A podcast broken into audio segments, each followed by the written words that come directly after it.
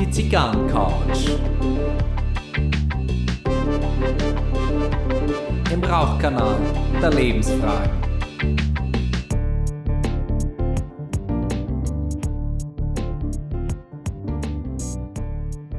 Herzlich willkommen auf der Zigarrencouch. Mein Name ist Gary Leichenfinger und es ist mir ein ganz besonderes Vergnügen, heute, wenn ihr das hört, äh, noch viermal schlafen, bevor beim Filmfest München am 2.7. ein ganz besonderer Film startet. Und ich habe die Regisseurin Anni Seitz heute bei mir auf der Couch. Schön, dass du da bist. Servus. Anni. Ähm, das ist wunderbar, dass das, äh, wir machen jetzt sozusagen eine Sonderausstrahlung, normalerweise immer im Zwei-Wochen-Rhythmus und jetzt äh, kommt diese Folge äh, dem Anlass angemessen eine Woche früher heraus. Das haben wir so vereinbart. Und ähm, in der Vorbesprechung habe ich ja schon gesagt, ich weiß, ich bohre jetzt in, mit meinem Leichenfinger in deiner Aufregung rum. Wie ist es denn jetzt so, vier Tage bevor das Filmfest beginnt für dich? oh, es ist äh, ja, furchtbar aufregend, es ist kaum außen. Das ist immer, wenn ein Film das erste Mal vor Publikum läuft, ähm, das kann das kleinste Kino, das größte Kino oder in dem Fall ein großes Open Air sein. Also ich habe ja noch keine echten Reaktionen von Leuten bekommen, wie der mhm. Film bei ihnen ankommt, sondern nur von ausgewählten Publikum, äh, die wohlwollend diesen Film gesehen haben. Und ähm, mhm. jetzt wird es wirklich ernst. Ja, jetzt wird es ernst. Das, das klingt ein bisschen nach schrecklich schön wie halt Lampenfieber so, ist. Ne? ja, man, genau. man, man traut sich raus mit etwas, man weiß es im Vorfeld nicht und äh, das ist der, der Reiz einer Premiere. Ja? Auf jeden Fall. Auf jeden Fall. So, ähm, und äh, jetzt äh, müssen wir ein bisschen ähm, in deine Biografie, in deine Familiengeschichte reinschauen. Du bist die Enkelin von Franz Seitz, der Produzent von der, äh, vom Zauberberg, nicht Zauberflöte, um Gottes Willen, Fehler gewesen, der Zauberberg von Thomas Mann, da ist er der Produzent. Und äh, der federführende Produzent von Der Blechtrommel war dein Großvater auch. Und der Film hat als bester fremdsprachiger Film den Oscar gewonnen. Das ist richtig, genau. Das ist, das ist äh, Wahnsinn. Ein, ein Oscar gewinnen als äh, europäischer Produzent ist äh, auch keine Gmate Wiesen, wie man sagen würde in München. Ne? Es war vor allem der erste Nachkriegs-Oscar für mhm. Deutschland. Also das war tatsächlich damals äh, große Aufruhr. Ich habe das nicht mitbekommen. Ich bin nämlich geboren worden, wie die Blechtrommel begonnen wurde, äh, mhm. der Dreh begonnen wurde. Das heißt, Ach, das, das ich kenne nur eine Nacherzählung. Alles klar, alles klar. Und ähm, du bist eine Dokumentarfilmerin. Da interessiert mich jetzt äh, ganz besonders, äh, was reizt dich an der Regie von Dokumentarfilmen? Also Dokumentarfilme für mich, der Reiz äh, ist eigentlich, sich die, mit der Wirklichkeit auseinanderzusetzen, die ich erlebe, mhm. subjektiv natürlich trotzdem erlege, er, erlebe. Mhm. Ähm, ich finde die Auseinandersetzung mit dem Leben der Menschen, also ich mache ja keine Naturdokumentarfilme und ich mache auch jetzt eigentlich äh, keine Sachdokumentationen oder so, sondern tatsächlich eher äh, Sozialthemen oder in dem Fall jetzt mal auch ein Filmthema, wo ich mhm. die, diese Begegnung mit den Menschen schätze, die ein ganz anderes Leben führen, das, worauf ich immer wahnsinnig neugierig bin. Und ähm, das kann entweder sein, weil ich ein, also vom, vom Themenfeld ein ein Anliegen habe, äh, ein, ein, ein, Thema, das mich wahnsinnig berührt oder weil mich mhm. dieser Mensch fasziniert. Ähm, also es ist irgendwie, hat oft was mit einem selber zu tun, glaube ich, wenn man sich mhm. ein Thema raussucht. Also ein bisschen psychologisch, therapeutisch gesprochen, was ich ja immer gerne betreibe, äh, wenn deine Spiegelneuronen anspringen, dann naja, jetzt, jetzt hatte ich die nächste Frage eigentlich anders formuliert, aber jetzt muss ich so fragen, wann springen deine Spiegelneuronen denn an? Äh, also ich kann nur vielleicht erzählen, was ich gemacht habe bisher. Also ich habe nicht nur Dokumentarfilm studiert, sondern ich habe auch mhm. davor Ethnologie studiert. Mhm. Und dadurch sind oft ethnologische Themen, sprich äh, andere Kulturen, die mich auch sehr interessieren, die mich berühren, wo ich mir denke, oh, es gibt noch ganz andere Varianten zu leben, äh, oder auch Abenteuer, die mich interessieren. Ähm, ja, oft so der erste Blick, auf den ersten Blick mich interessieren. Ja. Also ich habe einen Film über Grönland gemacht, der hieß mhm. Sehr legal. Ähm, da hat eine Freundin von mir dann, eine Ethnologin, dort geforscht und hat gesagt, hey, hast du nicht Lust, da was zu machen? Und wir sind dann einfach, haben einfach dieses Leben im Dorf begleitet. Mhm. Auf einer kleinen Insel, sehr abgeschieden, 200 Leute, haben uns auf eine Familie fokussiert, äh, auch in diesem wirklich einsamen, aber magisch schönen Ort.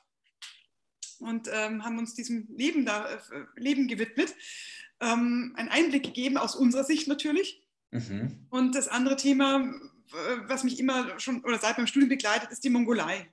Mhm. Ich, äh, das hast du in der, in der Dokumentation Steppenlauf hast du das äh, verarbeitet. Ne? Genau, genau, weil ich habe zehn Jahre davor meinen Schwerpunkt Mongolei äh, geforscht. Ich habe dort schon gelebt gehabt mit Nomaden. Mhm. hatte mir immer gedacht, ach, irgendwie, wenn ich wirklich dann doch mal eher zum Film wechsle, dann würde ich wahnsinnig gerne auch mal in der Mongolei was drehen. Und es hat sich dann ja, ergeben, dass ich dort, mhm. ähm, dass ich über einen, eine, eine, Zeitungsaufruf, über einen Spendenaufruf auf einen deutschen Trainer aufmerksam wurde, Georg Zipfel, ähm, der für das mongolische Skilanglauf-Team gesammelt hat. Alte Ski, mhm. auch für die Kinder vor allem, auch vor Ort, die dort gern langlaufen, die kein Material haben. Und äh, so bin ich dann an diese Geschichte vom Steppenlauf, ähm, mhm. habe ich mich eben angenähert und habe mir dann vor Ort ähm, Langläufer gesucht, die Lust hatten, auch bei diesem Projekt mitzumachen.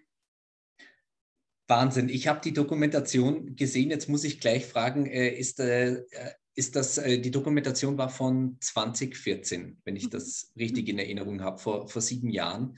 Ähm, ist das Projekt heute noch aktiv mit, mit dem Langlauf in der Mongolei? Also ähm, der Georg Zipfel hilft immer noch, mhm. wenn an, von Deutschland aus Mhm. Ähm, gerade war, also gerade ist gut, im, im, Winter war wir die EM, dann hat er der mongolischen Nationalmannschaft geholfen, wieder ähm, günstig an Stöcke und Ski, an Material zu kommen, damit mhm. sie zumindest von, von, aus dieser Sicht schon mal mithalten können mit der internationalen Elite. Mhm. Ähm, aber er macht derzeit keine Trainingscamps mehr oder irgendwie so. Also es gibt jetzt gerade keine Spendenaufrufe ähm, größere Art noch. Also es ist schon, es war schon mehr auf den Zeitraum fokussiert, aber er ist mhm. immer noch in Verbindung und auch ich bin noch in Verbindung und höre ab und zu über Facebook vor allem von den damaligen Langläufern, was sie jetzt so machen. Mhm. Okay.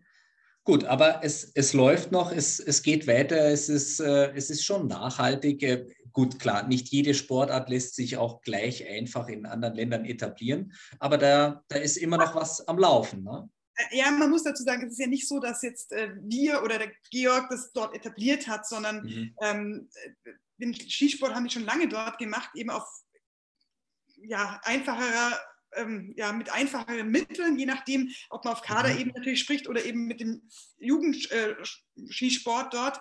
Und in Deutschland gibt es natürlich eine extreme Förderung von ähm, äh, vom Jugend auf, dass man dann irgendwann in Kader kommt. Und das ist natürlich in der Mongolei, wenn man schon in der Jugend kein Material hat, wie soll dann mhm. der Kader auch nachwachsen? Also äh, keine Chance. Ja. Um Trainingseinheiten, um Aufbau von Strukturen und aber es wechselt auch viel in der Mongolei. Es ist auch schwierig, konstant dabei zu sein, weil wenn dann der eine Trainer wieder aufhört, dann kommen mhm. neue, die wieder wenig Ahnung haben, die auch wieder einsteigen müssen. Also je nachdem ist es ja, es ist auch gar nicht so einfach, kontinuierlich dran zu bleiben. Und was sie natürlich auch möchten. Also sie haben auch neue Kooperationen dann gesucht mit Italien oder mhm. auch einem ähm, Schweizer, der sie auch unterstützt hat. Also ähm, oder einfach von sich heraus, äh, vielleicht will man auch gar nicht mehr die Hilfe dann irgendwann aus Deutschland haben. Auch eine Möglichkeit, wollen wir es nicht hoffen, weil es ist eine, eine zu schöne Sache. Es ist äh, grundsätzlich zu schön. Jetzt ist mir noch eine Frage gekommen. Ähm, wenn ich mir jetzt so vorstelle, ähm, ich, ich tue jetzt mal kurz so, als sei ich du. Na? Und ich stelle mir vor, ähm, ach, Grönland, da, da könnte man die Menschen in einem Dorf begleiten und filmen letztendlich und da äh, kann man auch was in der Mongolei machen. Was ich mich so oft als äh, Endverbraucher von Dokumentationsfilmen äh, frage, ist, ähm, wie schafft man das oder wie, wie geht man auf die Menschen zu und, und äh, sagt, ich, ich würde euch gerne filmen, damit ich euch zeigen kann bei mir in der Heimat, ähm, damit wir hier einen Blick für euch erhalten. Also ich, ich stelle mir das interessanterweise sehr schwer vor. es kommt echt total darauf an, wo du natürlich filmst auch. Ich glaube, man mhm. kann es gar nicht verallgemeinern.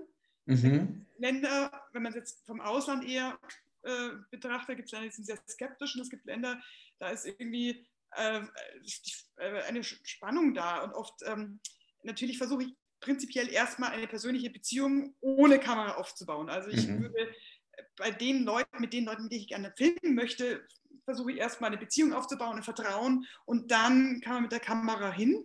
Es gibt aber auch mhm. andere Filmemacher, die haben von Anfang an die Kamera unter dem Arm, damit das irgendwie immer klar ist, dass es darum geht.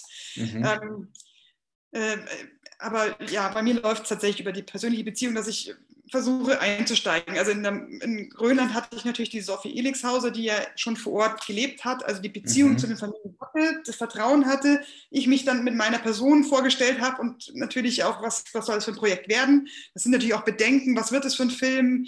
Ähm, sehen es dann die Nachbarn? Also vielleicht eher gerade in so einem kleinen Dorf ist dann vielleicht die Nachbarschaft viel schwieriger als die große weite Welt oder Deutschland. In der ja. Mongolei sind es junge Leute, die sind neugierig, da tut sich was, da interessiert sich jemand für sie, der kommt aus dem Deutschland, aus dem Westen. Ähm, da, ich, ja, ich weiß nicht, das ist dann, da ist eine große Offenheit und auch prinzipiell im Land eine unglaubliche Gastfreundschaft schon mal da. Also da ist, mhm. äh, da fühle mich da immer unglaublich willkommen. Ich spreche auch ein bisschen Mongolisch, da fällt es mir auch leicht, meinen kleinen Kontakt erstmal herzustellen. Nicht jetzt, um Interviews zu führen, aber um, ja, einfach immer ein bisschen auf der menschlichen Ebene anzudocken und dann ähm, es ist ja eher die Schwierigkeit, äh, also in der Mongolei spezifisch, da hatte ich einen Jungen, den hatte ich in Deutschland kennengelernt, der war für die ähm, äh, für ein Rennen hier und mit dem hatte ich ein Gespräch geführt und der war furchtbar schüchtern.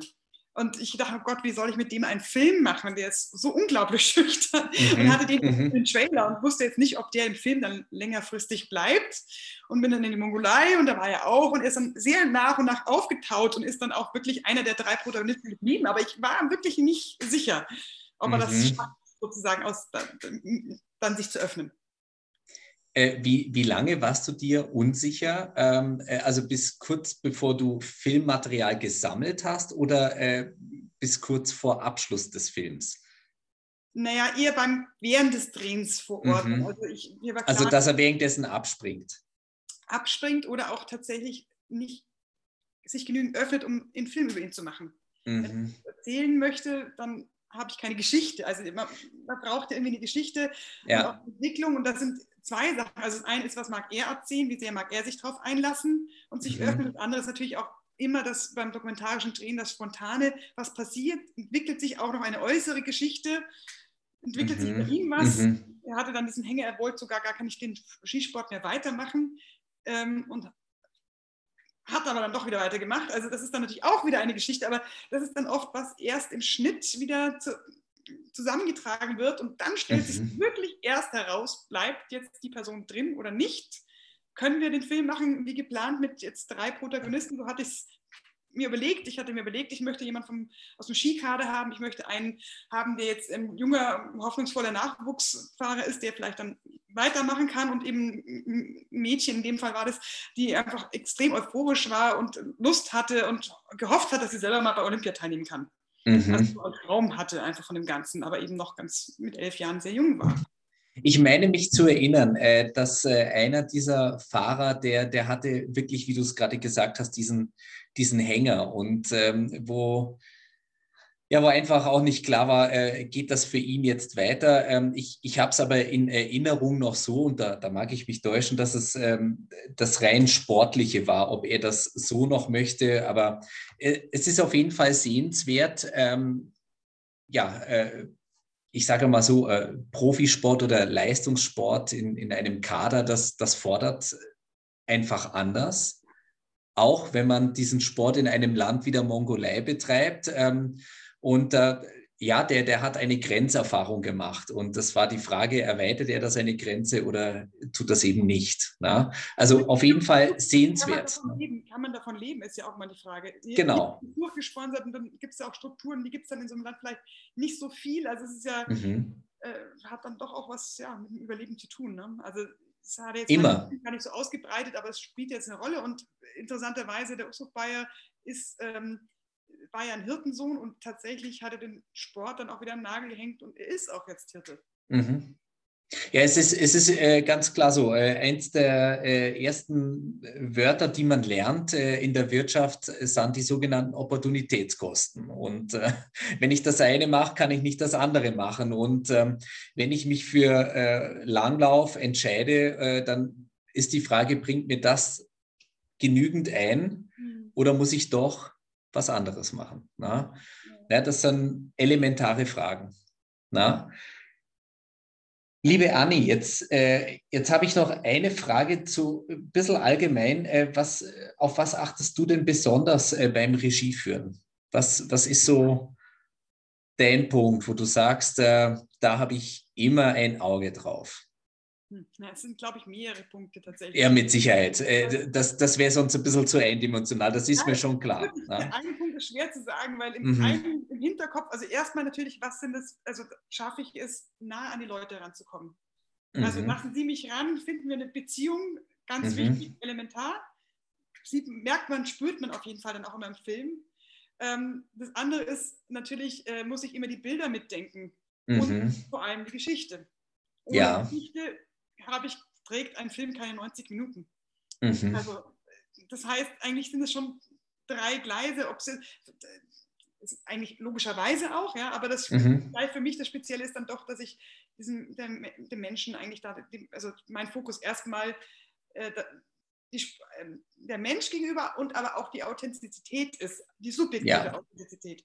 Also ja. der, der spontane Moment, der mir wichtig ist. Ich inszeniere wenig, ich sage nicht nichts, aber wenig mhm. mäßig.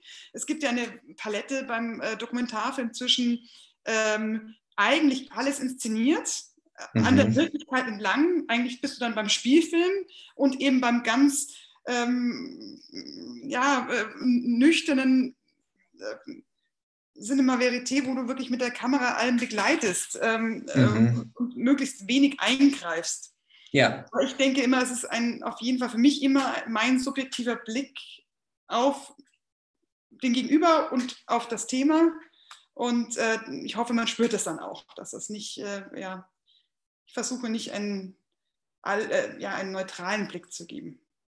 Das finde ich sehr spannend. Also du, du hast ja jetzt dir drei Punkte rausgesucht und ich habe aufmerksam zugehört und äh, du hast gesagt, äh, lassen die betreffenden Menschen sich an äh, dich an sich heran, so rum muss es lauten. ähm, also kommst du ran, äh, kriegst du einen, äh, einen Kontakt. Äh, ähm, das nächste sind, sind die Bilder, das hast du, glaube ich, in der Hand, das kannst du machen, aber den Kontakt, äh, dazu gehören zwei, da bist du abhängig. Und dann ist ja, ähm, Kontakt heißt ja nicht automatisch, habe ich eine Story, die trägt. Und ähm, also von diesen drei Komponenten bist du zweimal wirklich abhängig und sich darauf einzulassen. Ich, äh, ich glaube, wie du vorhin schon gesagt hast, ne, äh, es, es muss auch was mit dir zu tun haben, weil an, ansonsten liefert man sich dessen nicht aus. Ne, das, ansonsten wäre es zu viel Risiko. Ja. Bei einem Dokumentarfilm wird auch immer wahnsinnig unterschätzt. Ich meine, ich arbeite viele Jahre oft an den Projekten. Mhm. Das ist eigentlich ein, ja, ein teures Hobby. Mhm. Äh, gesehen sind Dokumentarfilme, kannst du ja kaum davon leben. Also an der Filmhochschule haben sie schon immer gesagt, man muss zweigleisig fahren, weil allein vom Regie-Dokumentarfilm zu leben, ist wirklich sehr schwierig. Mhm. Mhm. Was, äh, was mir jetzt da gerade noch kommt, jetzt, jetzt spanne ich mal äh, mit einer kleinen These ein bisschen weiten Bogen in, in meiner Tätigkeit als äh, Therapeut und äh, Sozialpädagoge ist es oft so, ähm, die Berichte, die ich schreiben muss, wo, wohin auch immer, äh, da geht es eigentlich auch nur um Sachverhalte. Und mir fällt ganz oft auf, dass ich ähm, den Sachverhalt von hinten her erzähle. Ich fange mit dem Aktuellen an und das Aktuelle erkläre ich dann mit der Vergangenheit der, der betreffenden Person. Und äh, da ist ja bei, bei Dokumentarfilmen glaube ich, auch, äh, also stelle ich mir so vor, eine eine Überlegung, äh, erzähle ich jetzt chronologisch oder mit was fange ich an? Das ist oft eine Sache, gerade beim Dokumentarfilm, weil es eben kein, äh, oft kein perfektes Drehbuch gibt, wie alles zu sein hat. Also vielleicht bei einer Geschichtsdokumentation oder so ist es natürlich möglich, aber bei diesen äh, bei den Dokumentarfilmen, wie ich sie mache oder wo ich Menschen in ihrem Alltag begleite und mich mit in die in die Ereignisse reinstolpere, ähm, entscheidet sich das im Schnitt. Und das ist jetzt mhm. auch wieder ganz stark bei meinem jetzigen Film so, dass der ist äh, doch sehr stark im Schnitt dann äh, entstanden.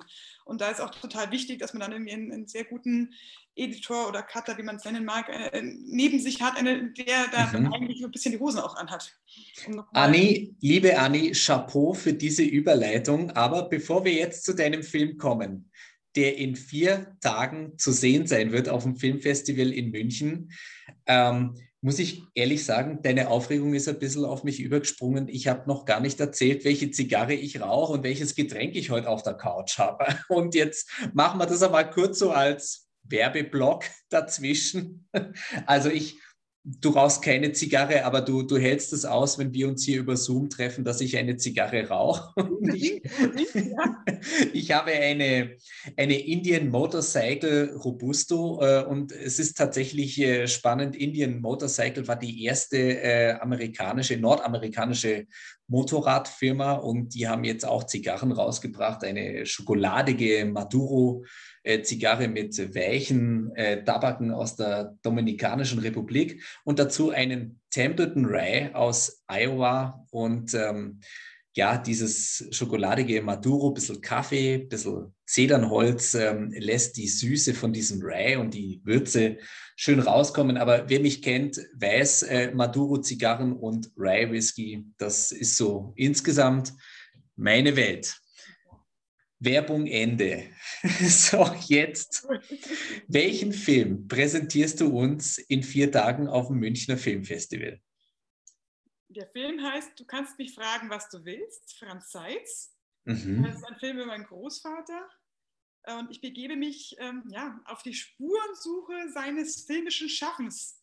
Mhm. Und da äh, Film, das Filmleben sich gar nicht so sehr von dem eigenen Leben so abgrenzen lässt, äh, stolpe auch ich auch immer wieder in das private Leben von ihm hinein. Mhm. Äh, erfahre Geheimnisse, die ich vielleicht so noch gar nicht wusste. Jetzt muss ich gleich einmal nachfragen. Der Titel, du kannst mich fragen, was du willst. Hat er das zu dir mal gesagt oder hat er das zu ihm? Ja, es ist ein Zitat aus dem Film tatsächlich. Mhm. Eine Szene in dem Film, da rasiert er sich Mhm. Ähm, und ähm, er sagt währenddessen, während er sich nass rasiert noch, ne, mhm. alte Schule, äh, dass, ja, du kannst mich fragen, was du willst. Und damit ähm, ja, nähere ich mich ihm weiter an. Das ist ja jetzt schon eine schöne Erinnerung und jetzt sind wir erst beim Filmtitel. Ja? ja. Und äh, ich habe ich hab ein bisschen geschaut äh, im, im Internet, äh, was er so an, an welchen Filmen er beteiligt war, was er produziert hat. Und, und äh, wenn ich mir da die Jahreszahlen anschaue, da, da muss ich ja ehrlich sagen, äh, das ist ja eine wahnsinnige Dichte an, an Filmen, auch vom Zeitablauf, wo ich das Gefühl habe, ähm, das ist heute so gar nicht mehr machbar. Also wurden Filme früher schneller gemacht? Das ist jetzt vielleicht eine gemeine Geschichtsfrage über Filmgeschichte, aber es war so ein Eindruck von mir. Also ich glaube nicht, dass sie schneller gemacht wurden, weil heute ist ja auch ein unglaublicher Zeitdruck und auch Finanzdruck mhm. dahinter. Mhm. Ähm, ich glaube einfach, also er, hat, er war wirklich unglaublich produktiv mit über 80 Spielfilmen, die er produziert hat. Er Eben. hat auch früh angefangen nach mhm. dem Krieg. Ja. Ich dazu sagen, sein Vater war Regisseur und äh, ist da irgendwo auch schon mit Filmluft, hat schon sehr früh Filmluft geschnuppert. Ähm, und aber um eine Produktionsfirma gut am Laufen zu halten, ich glaube schon, dass man ein bis drei Produktionen im Jahr braucht, je nach Größe mhm. und Budget, ähm, um dann gut über die Runden zu kommen. Und er war ja auch krisengebeutelt, also analog zur Filmkrise in Deutschland ähm, in den Ende der 60er Jahre wäre auch, äh, ja, ist er pleite gegangen, musste mit dem Vergleich weitermachen. Mhm. Ähm, das war schon recht turbulent und die, es ist ein Riesenrisiko, diese Filme zu produzieren. Also ich glaube, er hatte einfach, äh, war wahnsinnig gut und hatte auch viel Glück. Mhm.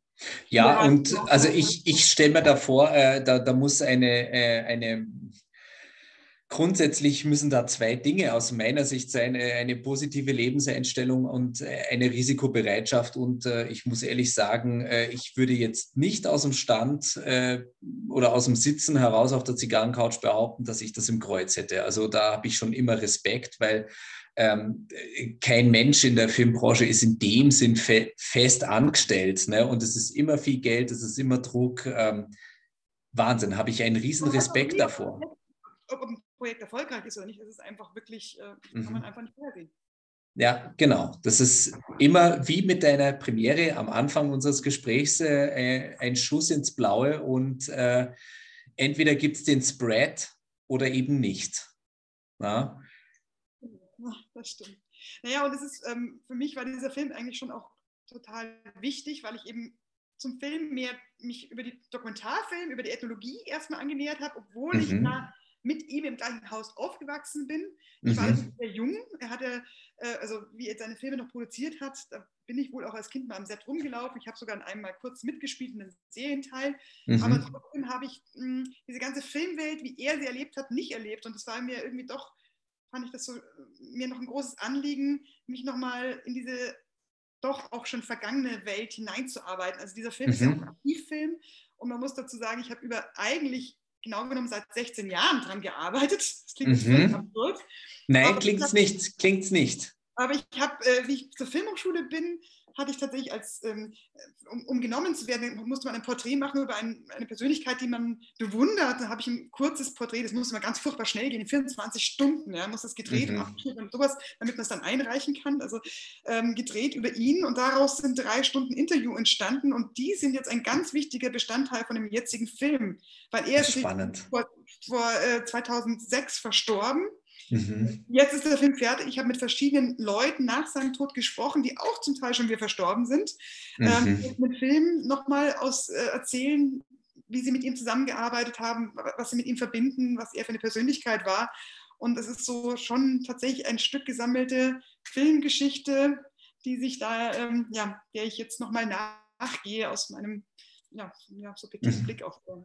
Da, da habe ich jetzt eine persönliche Frage und ich hoffe, dass ich jetzt nicht grenzüberschreitend bin. Du hast gesagt, äh, du konntest dadurch noch einmal in diese Filmwelt von damals eintauchen. Und ich habe zwei Fragen, so, so ein bisschen typischer Gary kommt jetzt. Äh, konntest du dein, dein Interesse an dieser Filmwelt ein bisschen nachnähern, wie man sagen würde? Also bist du, hast du was bekommen, was dich gesättigt hat?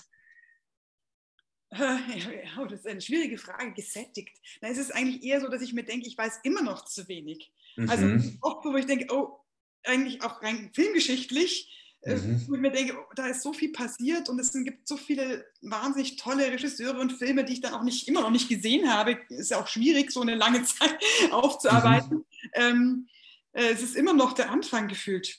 Das heißt, wir sind noch beim Hors d'oeuvre. Ja. Bist du deinem Großvater über diese Arbeit an, an dem Film, über ihn und sein Werk äh, noch einmal näher gekommen? Äh, also ich glaube, ich war ihm vorher schon recht nah, da mhm. ich im gleichen Haus gewohnt habe und ich halt immer diese Enkeltochterperspektive, Kinderperspektive hatte, mhm. der mit gemalt hat, der mit, der mit, mir Geschichten aufgeschrieben hat. Ähm, das, diese Nähe, äh, nee, das, das, das nicht. Also ich habe eher diese andere Welt, diese andere Seite von ihm noch mehr mhm. kennengelernt. Mhm. Meine private Seite kannte ich sehr gut, immer schon. Okay, das heißt, da, da warst du jetzt auch nicht äh, in, in, da hast du keine Nachnäherung gebraucht, weil ihr wart euch sowas von nah und äh, das war einfach stimmig und du konntest dich wirklich frei auf sein Werk konzentrieren. Ich gehe aber mal davon aus, emotional war es dennoch. Natürlich. Und ja. Äh, ja, doch, na klar. Und auch das erste Screening mit der Familie, äh, wo, wo, alle nochmal ihn mhm. so gespürt haben, das war natürlich ja. auch für alle anderen sehr emotional. Mhm. Jetzt äh, muss ich auch aus Interesse fragen, ist äh, auf der Seite vom äh, Filmfestival, da ist er zu sehen und da raucht er Pfeife. Das war wirklich ein klassisches Bild von ihm. Sehr mhm. lange. Er hat, er hat es mal eine Zeit lang dann aufgehört und dann wieder auch wieder angefangen. Pfeife. Mhm. Pfeife, Pfeife. Pfeife. ganz klassisch. Auch der Geruch von seiner Pfeife ist mir noch sehr gut in der Nase. Mhm. Spannend. Hast du die Pfeife noch? Es, ich persönlich habe sie nicht, aber wir haben natürlich doch einen großen Schatz von ihm noch mhm in unserem Archiv, sage ich mal, in dem privaten Familienarchiv und da ist auch noch die eine oder andere Pfeife. Es hat ja nicht nur eine, er hatte mehrere. Ja, äh, sicher. Ein, ein geübter Pfeifenraucher hat immer mehr, denn ähm, jetzt muss ich kleine Rauchkunde betreiben. Weißt du, warum ein Pfeifenraucher immer mehrere Pfeifen hat? Nein, keine Ahnung. Der Pfeifentabak ist sehr nass. Und man spricht beim Pfeiferauchen auch vom sogenannten Kaltrauchen. Das heißt, äh, der, der glimmt äh, auf möglichst niedriger Temperatur, ist auch kein aggressiver Rauch. Das heißt, durch dieses langsame Verbrennen dringt die Flüssigkeit äh, von dem Pfeifentabak dringt in das Wurzelholz, aus dem der Pfeifenkopf besteht.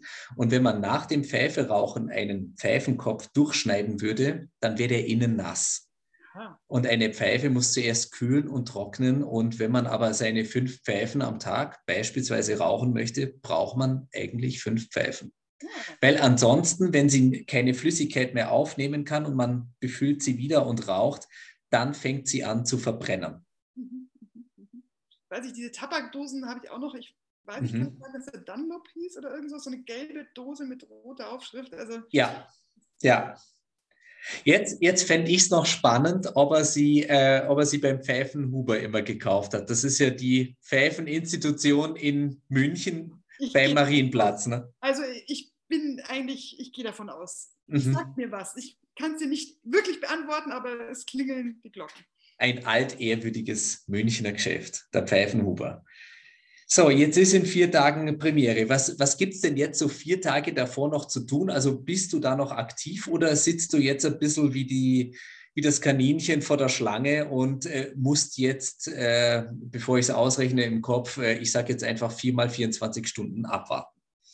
Also jetzt bin ich, tatsächlich bin ich jetzt auch gespannt, was die letzten vier Tage sich noch tun. Mhm. Da wahnsinnig viel bis jetzt los. Ich hatte noch verschiedene kleine Katastrophen, wie äh, technische Fehler von der Filmausspielung, weil er wirklich jetzt erst fertig geworden ist, der Film, mhm. also eigentlich auch ein bisschen zu spät fertig geworden ist. Ähm, okay. Untertitelfehler, alles, was noch ganz schnell behoben werden muss, bevor dann das DCP dafür ausgespielt wird. Und also da, ähm, ja, das würde ich hoffen, dass beim nächsten Film das ein bisschen ähm, runterläuft. Mhm. Äh, dann war natürlich irgendwie so, bleibt dann doch auch Marketing bei mir ein bisschen hängen. Da vers versuche ich natürlich auch nochmal ähm, noch die letzten, die, na, kommt ins Kino, kommt alle, mhm. wobei kann ich mich auch schon zurücklehnen, weil die Premiere ist schon ausverkauft. Es gibt mhm. nur noch eine, also es gibt noch eine äh, Vorstellung im Kino, im Gloria Palast am 4.7. um 16 Uhr. Da gibt es noch Karten, falls wer Interesse hat. Mhm. Ähm, was auch sehr schön ist, weil ich liebe das Kino und äh, Premiere ist die Premiere auf dem Open Air ist natürlich super, aber ich freue mich auch sehr, dass es noch eine Vorstellung in diesem altehrwürdigen ähm, Kinosaal dann gibt. Ähm, und ich glaube, wir machen, ich, ich, ich, weiß nicht, es kommen ja auch ganz tolle Gäste, die in dem Film ja auch vorkommen. Ich freue mich wahnsinnig, dass äh, Volker Schlöndorff persönlich kommt, dass ja. David Tennant persönlich kommt, dass Uschi Glas zugesagt hat, Hansi Kraus, wahrscheinlich auch noch Mathieu Carrière, das ist noch, äh, wird sich noch die Tage herausstellen, ob es dann wirklich klappt, weil er doch viel Arbeit hat. Aber ähm, das ist schon, ich, äh, ja, ich glaube, auch in der Korrespondenz bin ich noch gefordert, dass dann wirklich am Schluss äh, äh, alle da sind zu dem richtigen Zeitpunkt. Die Presse möchte auch irgendwie Fotos machen vor dem Film noch und ähm, weiß ich nicht, ob da noch das eine oder andere Interview auch noch gegeben, also ich geben soll. Das werden wir jetzt erst die nächsten Tage sehen. Also ich gehe davon aus, dass ich noch gut beschäftigt bin. Also dem Hansi Kraus darfst du gerne einen Gruß unbekannterweise von mir ausrichten. Äh, also jetzt muss man, glaube ich, auch den Bogen spannen für die, für die ZuhörerInnen. Ähm, die Lümmel aus der ersten Bank, eine bekannte deutsche Filmreihe, auch da war dein Großvater beteiligt. Nein, nicht nur beteiligt, er hat ins Leben gerufen. Ins also Leben gerufen, genau. Er hat das sämtliche Drehbücher ja. dazu geschrieben. Also er hat ja. nicht nur produziert, sondern eben auch die Drehbücher geschrieben und sich den einen oder anderen Gag oder Schmarrn ausgedacht in den Filmen. Genau. Und Hansi Kraus mitentdeckt natürlich. Also, ähm, äh, genau. Und dank Hansi Kraus musste ich immer der Klassenclown sein, weil ich mir dachte, es geht auch so. No? Ne? ja, hat dich geprägt, sehr gut. ja, Hansi Kraus ist tatsächlich ein enger Familienfreund. Ähm, mhm. Ich habe auch mit seiner Tochter früher gespielt und äh, ja, wir begegnen uns oft in München, wenn er mit seinem Radl fotografisch mehr jetzt unterwegs ist. Sag ihm einen schönen Gruß. Äh, es ist wirklich so, es äh, klingt ein bisschen Hollywood-mäßig, aber ich meine es wirklich so. Ähm, äh, ich bin auch einer, der sich immer schon hat Schmarrn einfallen lassen und ähm, die Feme Lümmel aus der ersten Bank hat mir doch immer ein bisschen Mut gemacht. Ähm, das ist alles zu verzeihen, was man so in der Schule anstellt. davon geht die Welt nicht unter. Und das macht den Schulalltag schon ein bisschen abwechslungsreicher.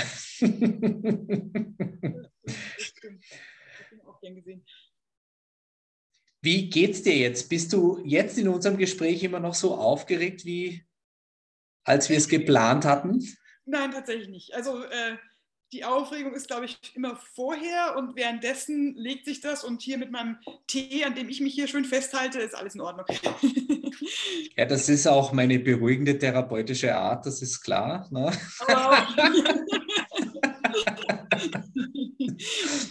Ja, du, du, du, siehst, ich beschmeiß mich hier selbst mit Lorbeeren und. ich fühle mich sehr gut bei dir aufgehoben.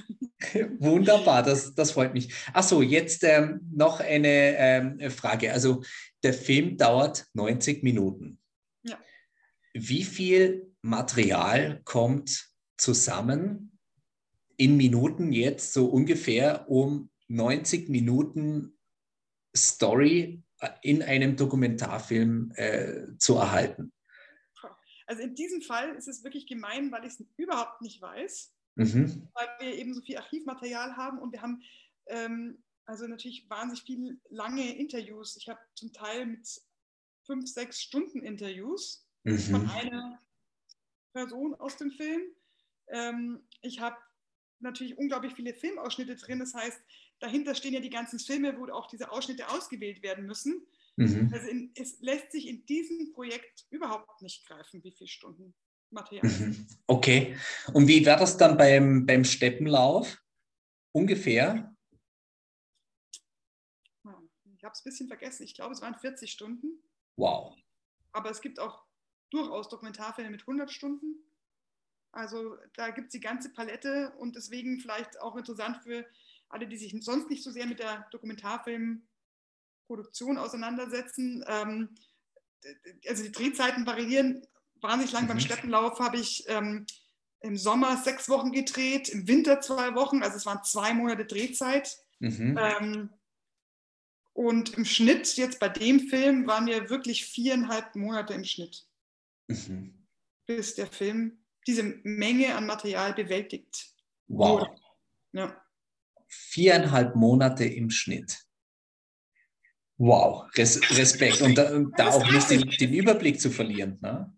Es ist nicht mal so viel. Es gibt durchaus Projekte, die noch länger sind. Also ich bin eigentlich sogar ganz stolz darauf, dass wir es noch in viereinhalb Monaten geschafft haben. Wahnsinn. Wahnsinn. Reife Leistung. Jetzt äh, und für unsere ZuhörerInnen, ähm, für alle, jetzt habe ich kurz hier das Licht ausgemacht, aber das hört keiner, Gott sei Dank. ja, aber du hast das über die Kamera gesehen. Äh, und jetzt habe ich schon ausgeplaudert und ich werde es nicht rausschneiden. Ich werde nicht Zeit im Schnitt verbringen. Ähm, also mache ich es noch einmal aus und wieder an. Schön, Spielkind Gary. Ähm, für alle ZuhörerInnen, äh, die jetzt für den 4.6. auch keine Karte mehr bekommen sollten. 4.7. Vierter, Gott, vierter, siebter, du hast völlig recht, vierter, siebter, die jetzt keine Karte bekommen sollten, äh, aber Interesse an diesem Film haben über deinen Großvater. Äh, wie kann man da rankommen? Oh, ganz schwierige Frage zu diesem Zeitpunkt, weil wir noch nicht wirklich die Kinoauswertung geplant haben. Mhm. Äh, ich immer noch äh, eigentlich einen Verleih suchen würde mhm. für den Film. Ähm, und äh, ich, nein, tatsächlich kann ich es noch nicht. Es ist die Zukunft des Films für die Öffentlichkeit ist gerade noch ein bisschen ungewiss. Mhm, aber ihr arbeitet dran. Wir arbeiten dran, genau. Gut, das heißt, wir drücken alle die Daumen und ähm, machen wir es doch einfach so. Du lässt es mich wissen, wenn da was, wenn da was geht, wenn da was möglich ist und ich werde das dann so schnell wie möglich hier auch ausstrahlen, selbstverständlich, um das unsere ZuhörerInnen wissen zu lassen. Super, gerne. Anni, es ist mir ein Vergnügen und ähm, du hast immer noch genug zu tun und die, die Aufregung, sie wird jetzt wahrscheinlich auch gleich wieder kommen. Äh, zum Schluss, äh, erst einmal vielen, vielen Dank. Ich habe leider nicht die Macht und die Möglichkeit, dir einen Oscar zu verleihen und ähm, den bronzenen Gary, also eine feigenblättrige Figur von mir gibt es leider auch noch nicht. Deswegen bleibt noch nicht, ist in Produktion. Deswegen überreiche ich dir hier einen Leichenfinger. Es ist ein Stück Seife, aber es schaut furchtbar aus, aber es riecht besser. Und du bekommst den Leichenfinger von mir als Gästin hier auf der Couch. Und ich wünsche dir allen erdenklichen Erfolg beim Filmfestival. Herzlichen Dank und ja, vielen Dank auch für das Gespräch. Vielen Dank dir. Das war's von der Zigarrencouch. Servus Papa, küss die Hand.